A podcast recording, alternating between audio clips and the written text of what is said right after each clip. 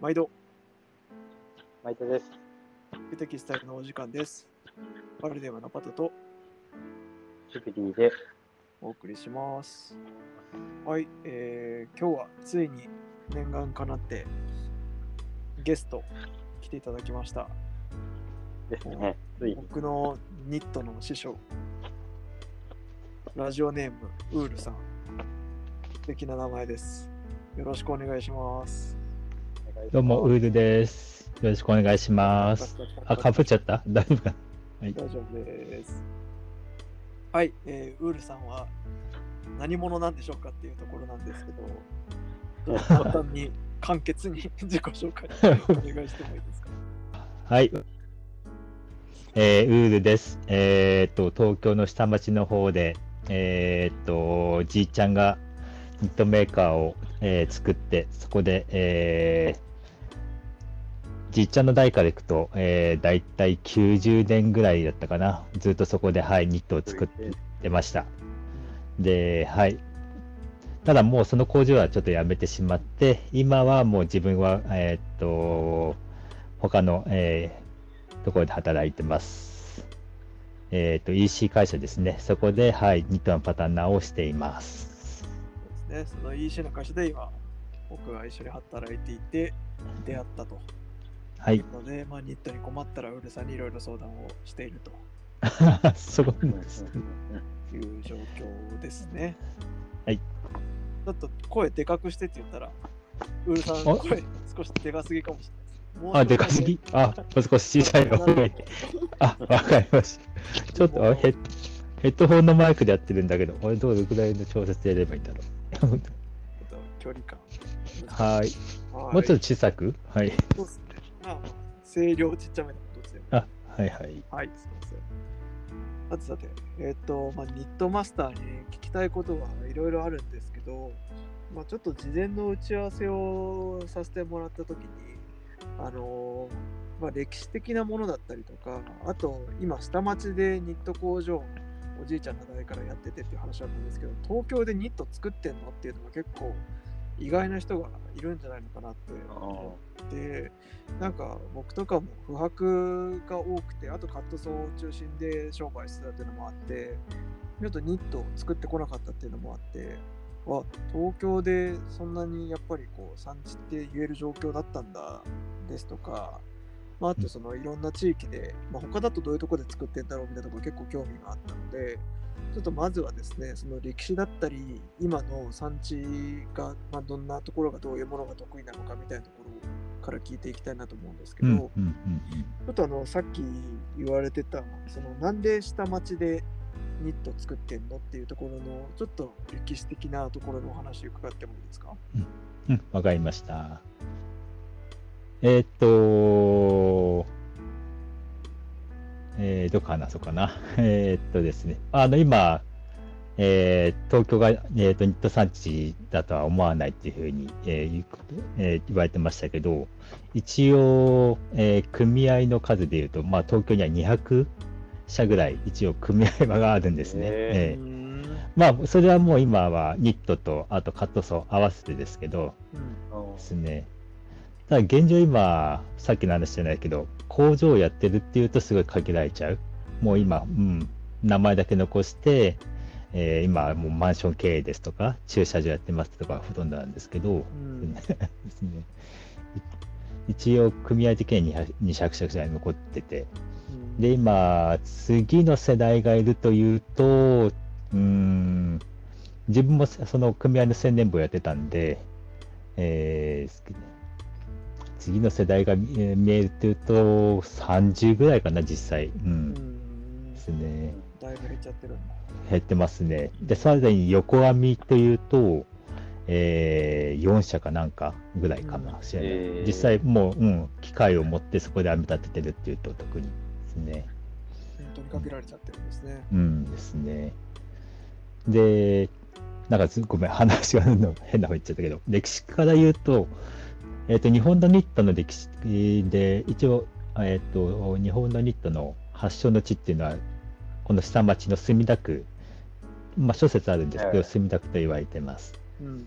始まりがもう墨田区なんですね。もう初めが墨田区ですね。うんでそれっていうのは、えっ、と、幕末か、まあ、明治の時代に移っていくにあたって、まあ、えっ、と、和装から、えー着るものが洋装になっていくって時に、えっ、と、まず、えー靴。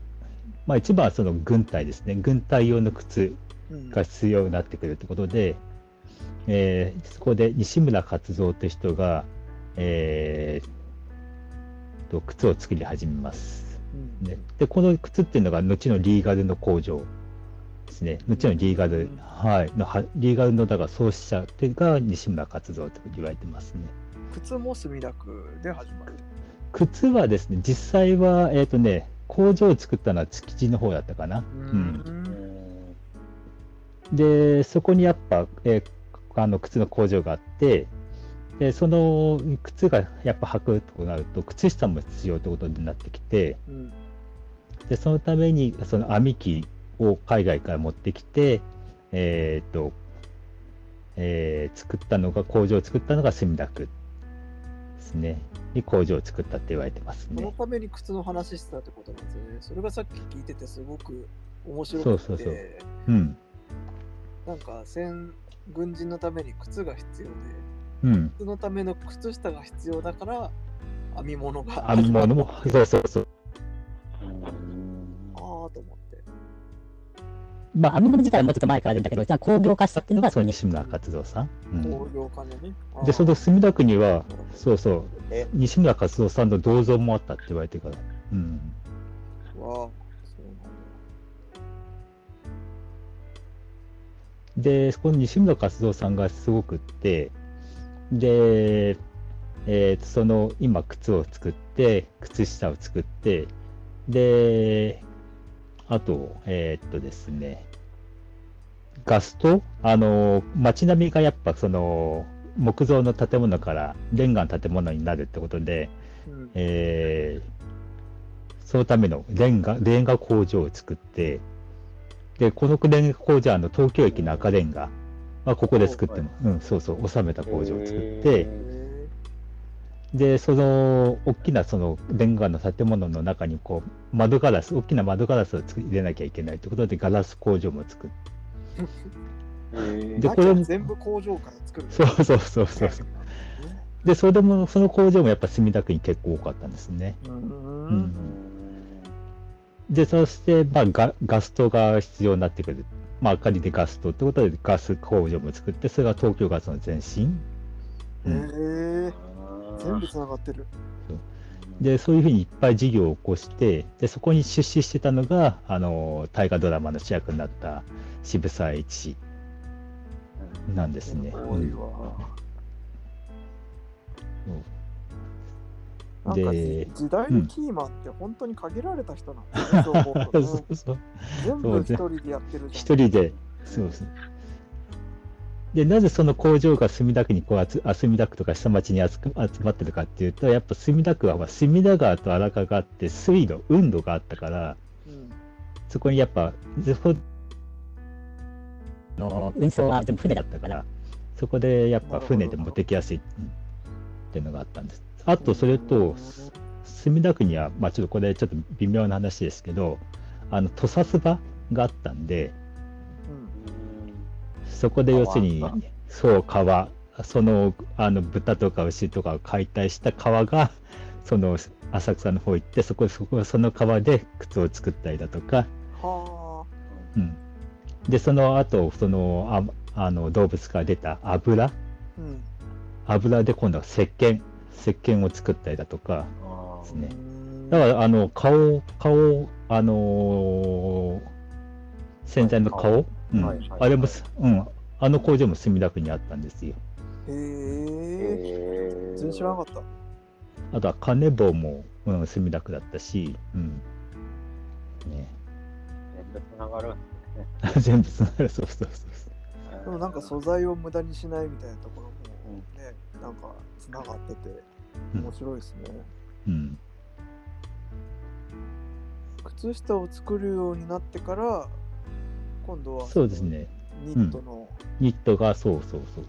靴下が、まあ、作るようになって、まあ、ちょっとまた、まあ、墨田区下町の方は、あのキラテなんかのように、あの武家屋敷がいっぱいあったから、うん。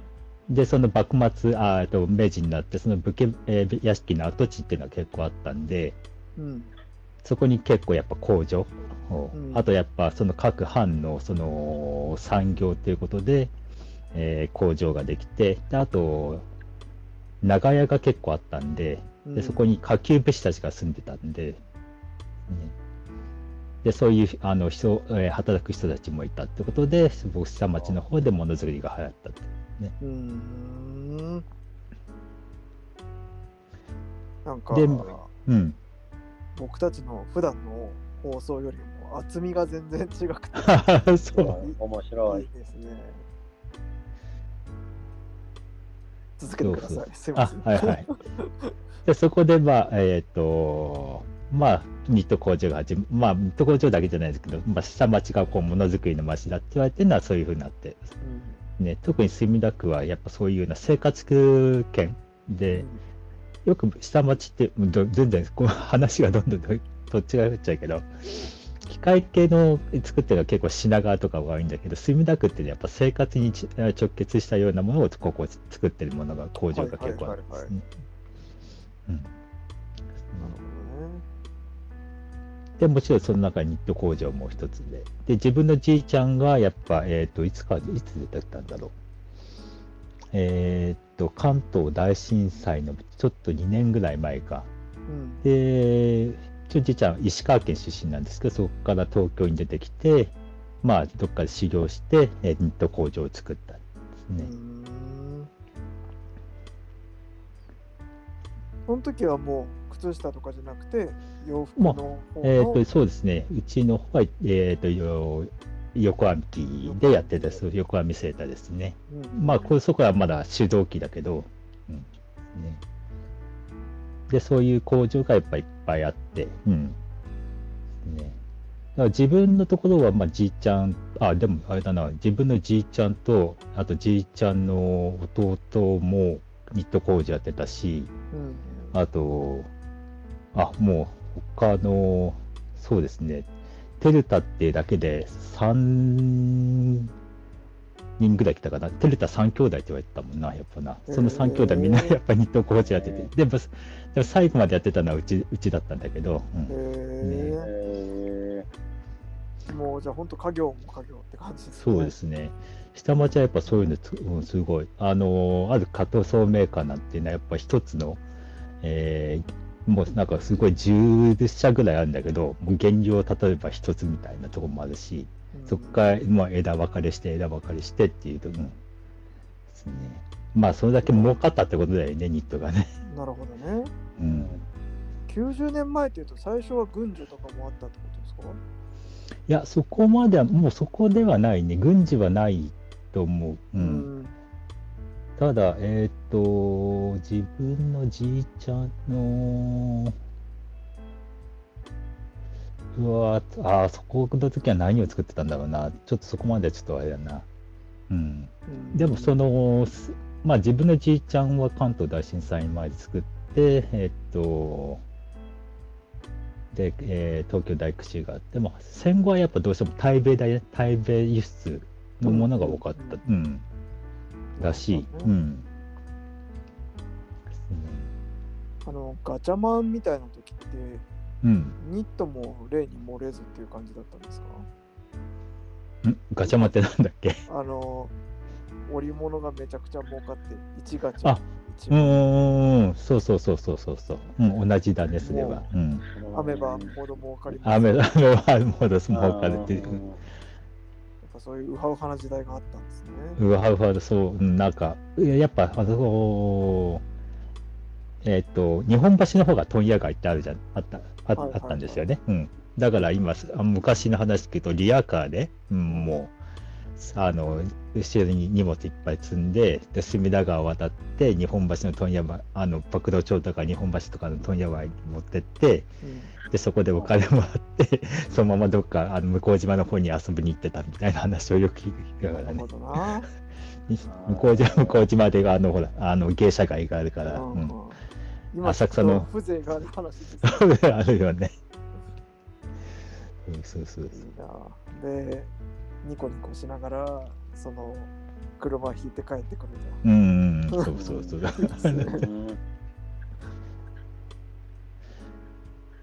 でだからその頃ってのは確かあれだったんだよな。やっぱ工場が、あ、今度これ、やっぱ日本の工場のあれになっちゃうと思うんだけど、うん。企画っていうのはやっぱ全部工場だったんだよね。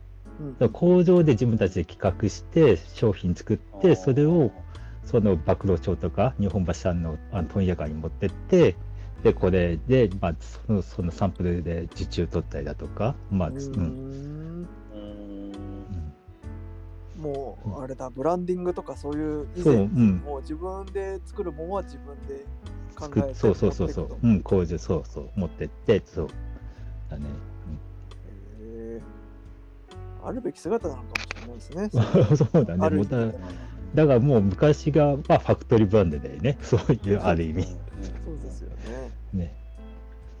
まあ商品の説明とかも自分で作ってるからね、うんできるわけですもんほど、なるほど。それでまあ代が変わっていって、そのウールさんの時代の時は、なんかどんなものをこう求められるような雰囲気だったんですか？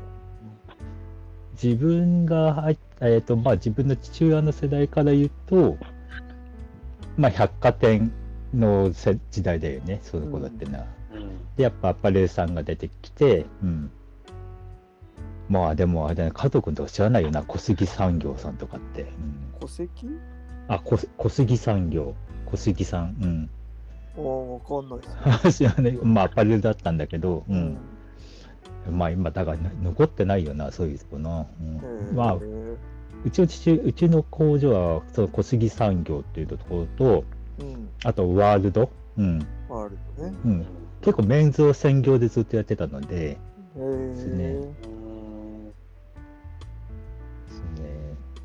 で、を、うん、商品をずっとやってて、う、うんん。で、やっぱもう一型、もう作れば、一型、なんだ、1000万、2000万円くらい発注があって、うん。ううんん。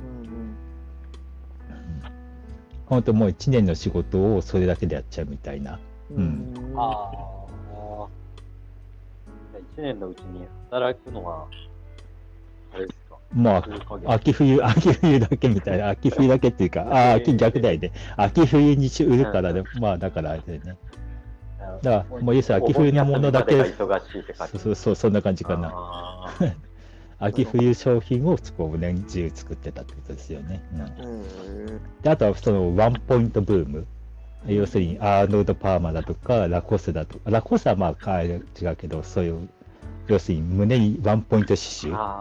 うんああれがやっぱ流行った頃。うん。うん。えこのでそ頃の、うん。あの、人々の服装っていうのは何ブームの時って感じですか？ああ、世代的に言うと、あれなのかな、やっぱ。えっ、と、三重貴族、だから石原裕次郎とかうん。う。うんん。まあ、この前死んじゃったけど、石原慎太郎、太陽族、あ、三重貴族、太陽族、太そこら辺だよね。ううん。ん。うんだからちょっと IB か、ちょっと IB が入ってる感じか。あ、だから多分ワンポイントが流行ったんだね。ううん、ん。今、今、そうか言うと考えると。バンジャケットとか着てる感じですか？うん、うんだと思う。うんなるそこから、あとは、自分が会社入った頃は、その、あと小杉さんっていうのは結構そう、あ、なんだ、ドンコニ、まあ、あれだ、ドンコニシみたいな、ほど。ああいうふうな、まあ今ちょうど、あ今ちょうどまたリバイバルではや流行ってるけど、うんうん、あちょっとお水、お水っぽいセーターみたいな感じかな。あビートたけしがそうそうそうそうそうそうそうそう。はいはいはい。今またそうなんか菅田将暉かなんかが来てすごいまたね古着で流行ったりしてるけど、そうですうんね。いや、本当なんか2年前とかに来てたらやばいと思われる。そうん。そうセーター、今そうね。結構普通に普通に20代とか着てますもんね。自分ももうニットに関わってかれこれ なんだ30年ぐらいなんのかな。で、えーその頃のそのセーターっていうのはやっぱねまあ時代時代でこうリバイバルっていうのはあるあるけど、うんあのセーターぜ、まあね、本当黒歴史じゃないけど、絶対もうリバイバルしないだろうと思ってたんだけど、二度と来ないだろうと思った歴史が。そう、く振り返る、うわ、まだ今これかみたいなね。ただまあ着てる人が違うけどね、あの自分たちの頃は本当ちょっとこう、ちょっとなんかね、頬に傷が入っついてたりとか、そういうふうな人たちがこぞってきてたけど、うん。今若い子はね、うん。ちょっと線の細い子とかが来たりするそうそうそう、着ると、うん。だから、いや、まあ、あれが流行ってるからって、また自分があれを着ちゃったら、全然またそれは似合わないだろうから。今の、ああいう若い子が着るから似合ってんだろうけどね。うん混ぜるな危険の 化学反応がね起きそうな。うん。なるほど、なるほど。でも、あれがでも、やっぱニットらしいとはニットらしいの、ニットらしいのかな。うん。あれだってもう糸はだって何十種類とか使ってたし、結構やっぱああいう商品をうちもそのワールドで作ってたんだけど、うんうん。えー、すごいよ、糸の本、糸あれ本数だとか、糸のそのファンシーヤンが何十何何種類とかって、うん、切り替えて、うん。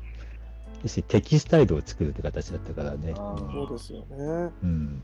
作品ってそうそうそうそう、作品、もう芸術作品かもしれない。うん確かに。そんだけあると注文とか間違えそうですもんね。ああ、そう4だ。本目だけ違ったみたいな。いや、あるかもしれない。うん。そっかそっか。一番その作ってて、そのまあニット工場にうん。こう身を置いてると、ここがやっぱり楽しいなとか、醍醐味だなって思った部分とかってあるんですか？ああ、自分はこう、やっぱ、あの、親父がやっぱこう、職人気質だったから、えっ、と、工場入って、やっぱ一番初めはその現場で、こう、編み機の、あニットの色刃を、うんうん。教わ、うん、教えてもらったんですけど、うんうん。うん。やっぱその頃が一番ニットやってて楽しいかな。やっぱこう柄組みして、ね、で、機械実際動かして、目の前であそういうふうな、こう、アーティスティックな柄が、こう、編み地が降りてくるとなると、やっぱすごい結構、うん、楽しかったかな。うん、やっぱり柄物は楽しいもんなんですね。そうですね。うん。確かに楽しそう。ジブリさんでも普段不白やってるとあんまりなんか、うんこうまた全然違う世界って感じしますよね。いやー、全然違う世界。うんうん。そう。面白いよ。聞いてるだけで面白い。うん、本 そう。やっぱ編み地作るっていうのが、うん、今は自分でもね、ちょっと手編みとかやったりするけど、うん、やっぱ目の前でこう降りてくるっていうのは、うん、やっぱ結構いいな、い いなですね。うんあれを知っちゃうと、まあやっぱもうちょっとやめられなくなっちゃうかな。へえ。その今時代の流れみたいな話もあった中で、うん。うん。その今の製品に対して思うものだったりとかってあったりしますか？例えばこうこういったものが昔は評価されたのにいいものだったのに今評価されなくなってるなとか、まあ、逆に今はこんなコストでこんな素晴らしいものができるようになっちゃったなんてとか、うん。うん、商品っていうかな、やっぱ工場の位置づけかな。どうしてもやっぱ、け。うん、日本のそのアパレル全盛のうん。時っていうのはやっぱ、ね、こっちは仕事出してるんじゃないだ仕事出してるんだよみたいな工場をこう下請けっていうふうに、うんうん、どうしても考えてしまう。ああ、メーカーうん。そうそう。かといって、もうだ自分の会社も大体100年ぐらい、もうほぼ100年ぐらい歴史あったし、まあ、他にもいっぱいこう歴史のある工場あるんだけど、かといって、まあ、あともうイタリア側に行くと、まあ、例えばジョンス・ベドレーなんかもファクトリー工場だけしだし、クルチアニなんかもそうだけど、うん。そういうとこところの商品っていうのはもう捨てる際ってもうなんか、はっはーっていうわけじゃないけど、あがめ立てて、で、しかも高い値段で買ってくるのに、同じような歴史と同じような技術を持っている日本の工場に対しては、こう、下請けみたいな形で、うん仕事して、はい、はい、これいくらじゃないと売れないんで、これいくらでやってくださいみたいな。ううんんうんうんうんね、なるほど。ただ最近は、うん、ただ最近はそういう工場もやっぱ自分たちでファク、いい工場も自分たちでこうファクトリーブランド作るようになったし、まあちょっとあのメイドインジャパンを大事にしましょうみたいな、あの、機運も高まってきたしで、結構まあ最近は結構ね、あの、どこどこ工場制みたいな、うん。あーっていうのをやっぱね、アパレルさんとか、ね、ブランドでも打ち出してきたりと、いうふうにちょっと、そういう意味ではちょっと変わってきたかなってあるかも。確かに確かにうん。バトナーとかねそう、あそうそうそうそう。うん。出てきてますもんねでなん、か結構それってそのセレクトさんとかもそうですけどこうアイデンティティの作り方みたいなのがやっぱり変わってるのかなって感じがして、うん、うん、なんか今まではジョンスメドレーに別注したよっていうのがうん。うん。すごかったけど、あ、いやうんそれ別に日本でもできるじゃんっていうのでバトナーに別注しましたみたいな話うんって、、うん、うん。ね、全然自然と受け入れられてるしみんな同様にいいものだと思って買うようになってるじゃないですか、うん、そうですね。うん。だからなんかよりその看板だけじゃなくてその中身みたいなところでちゃんと評価されるっていうのも、うんなんかポジティブな面としてはあるのかなって感じしますよね。うん、そうですね。そっか工場の立ち位置ね。うん。ねえそうそう。まあだから工場側もそこは努力しないといけないよね。うん。うん、うん、やっぱいいか いい加減な仕事はでき、いい加減な仕事っていうかあれだけど、うん。やっぱこそう高く、そうそうそう、そのコラボしてくれるような工場にやらないと、うん。そうねで。すよね。自分のブランド名がもうそのまま品質の看板になっちゃうわけですよね。そうそうそう。うん。ね、だから自分の父親の時代は、まあ、百貨店とかでそうやって、まあ、パレルからは大きな発注もらってか形だったけど、まあ、えっ、と、その父親の次の世代、自分とかあと下の世代っていうのは、やっぱ、ね、そこで、やっぱその、僕や、あの、たびたび、えっ、と、名前が出ると思うけど、公平の米富さんなんかの社長って、やっぱ、あの、トゥモローランドでやっぱ修行してたから、う。うんん、やっぱそういうふうにはね、やっぱりその売り場を知知ってるとか、そういうふうな、なるほど。あと他のいろんな商品を見て目が肥えてるっていうか、ううんん、ででそういうことでところで勉強して、やっぱ自分の工場行って、じゃあ自分たちの工場は何しなきゃいけないかっていうアイデンティティを作って、まあそれがファクトリーブランドにつながってるってことかな。うん、うん。めっちゃ素晴らしいですね。うんうんしかしちょっとここまで聞いてて、ウールさん、うん初めての音声配信と思えないくらい流暢な。あ、そう。ちょっとちょっと緊張、緊張しちゃって言葉が走っちゃってんだけど、ない。全然バッチリすぎます。そうかそうか。ちょっとね、今後もあの何度かお呼びして、いろいろ話聞いていきたいんですけど、あ、はいはい。なんでちょっとね、この回楽しかったっていう方は、ぜひニットマスターにはこういうこと聞いてみたいな、リクエストもちょっとぜひぜひ募集したい。そうですね。はい。何か質問とか、はうん、あれば。記載していただければと思うんですけど、そうですね、あとはちょっと今日最後にちらっと、まあ、前次回の予告じゃないですけど、ちょっと聞いときたいのは、なんかこう、いいニットってうんなんだろうみたいな話とか今後聞いていきたいなと思うんですけど、あ、はいはいはい。こう、今いろんな製品とか見られるときに、うん。こうこういうところを、まあ、あの気にしてみるといいよみたいなこうワンポイントアドバイスみたいなところうんうんちょっと伺いたいなと思ってこういうのも難しいよとかでもいいんですけど、うんうん。うん。おお。なるほど。いろんな軸あるんですけどねローゲージとハイゲージでもそうですね。うん。どこを見ればいい？うん。だな。やっぱ、特にメンズなんか、こう、網目かな、土木。土木がやっぱ、そう、しっかりしてるか、しっかりしてないか。う。うんつまあ、しっかりしてるか、まあ、詰まってるか、詰まってないか。うん。うんですね。特に一時期はやっぱ、うん、やっ土ぱ、木はうん。土木はどうやって見るんでしょう？あ、土木って重さから持ってみてどれぐらいの重さがある。まあ、土木がつ、土木が詰まるってことはそれだけ糸を使ってるんで、かなりやっぱ重さが出てくる。で、土木がそう重いってことですね重い。う。うんん特に、えー、とハイゲージのやつは土木がこう詰まってる方が、うん、あのーえっ、と、くたり感もないし、あとうん光沢も出てくるたりするんで、う、うんんですね。例えばやっぱ、あジョン・スメドリーなんかもそうですよね。あと、うんハイゲージもんだとどこがあるかな。うん、やっぱり一番ジョン・スメドリー、あ、ちょっとあと今、もうちょっと思い出せないな。それはまた次回の宿題でうん ですね。あと、あれですよね。